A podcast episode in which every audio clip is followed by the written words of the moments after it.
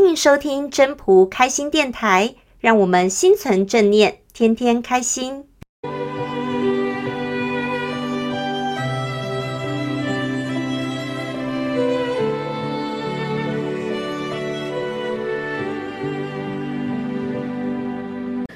各位朋友，大家好，我是主持人莫瑞。老子说，他有三个法宝是能够持有，而且是很宝贝的，可以说是我们做人处事的三样法宝，也可以是为人做事的三项准则。不是很难懂，也不会很难做，但是就要看你能够做多久了。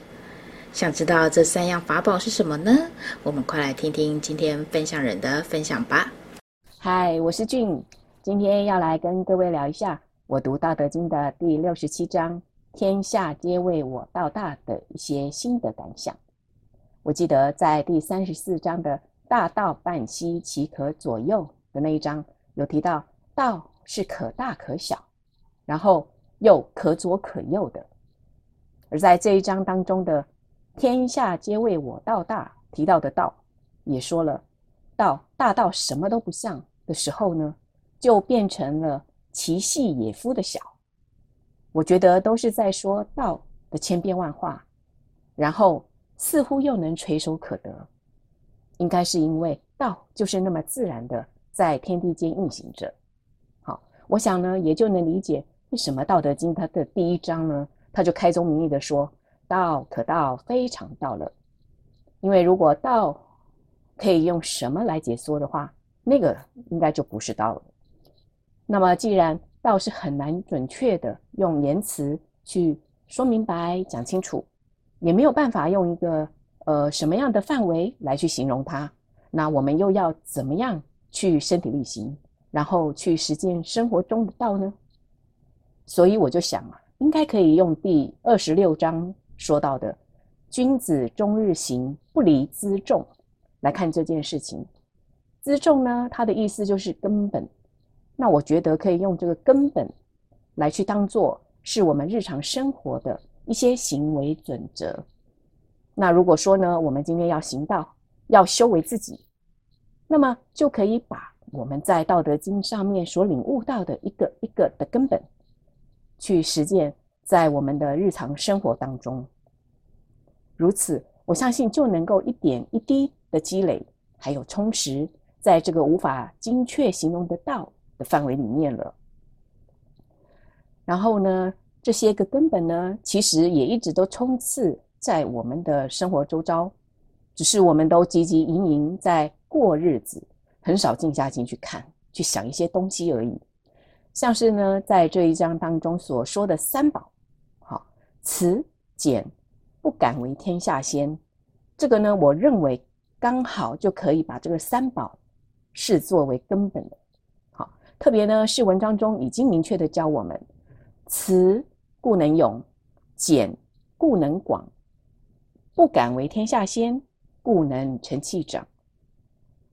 当我们呢，今天想要成为一个真正勇敢、可以广纳众人的领导者，那么慈俭不敢为天下先，就是我们要落实到我们的生活当中的三个根本，而。这三个根本呢，就让我想到了我自己的母亲。我的母亲呢，她还在世的时候，对于家中的人呢，她所有的人，她的展现，她永远都是一颗慈爱的心。今天不管孩子是做错事还是说错话，她只会循循善诱，很少再开骂的，更不用讲说她会去打小孩子了。那我的母亲呢，她也没有什么物质的欲望。我还记得以前每次呢，跟妈妈。跟母亲呢，出门去办事情，除非呢，我们的啊，他是饿到很不舒服，否则呢，他也不会停下来吃个什么东西去垫个肚子，然后都是我在吵着说我要吃东西。那对于物品呢和食物上的他的一些善尽其用哦，哎，真的是不在话下。然后呢，在我受到挫折啊，或者是出家之后啊，回到娘家，我也总是赖着母亲寻求慰藉。那种好像就是说靠在母亲的身上，嗯，什么苦好像都可以变成消失掉，然后会得到一个满足啊！原来呢，这个其实就是我的母亲一点一滴把道实践在生活中的积累之后，他呢，自然而然的，他就成为了一个有慈爱的心，他有简约的一个行为，还有他是我们全家人精神的支柱以及后盾的母亲了。所以呢，母亲自然而然的就成为了这个家中的领导者。啊，虽然呢，母亲过世了非常多年，但呢，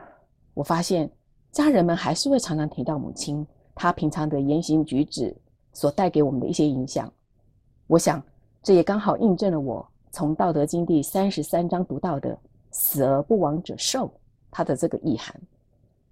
母亲的肉体虽然消逝了，但她的精神却一直留在我们这些做孩子的们的心里。而我呢，审视我自己，我同样为人母，我是不是也可以成为那样的一个母亲呢？确切的说，我能够成为一个什么样的人呢？嗯。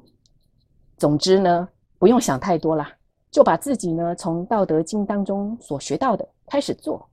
身体力行，然后把道实践在生活当中，这个就对啦。谢谢喽，谢谢大家的收听。要是你喜欢今天的分享，请记得帮我按赞、订阅，还要打开小铃铛。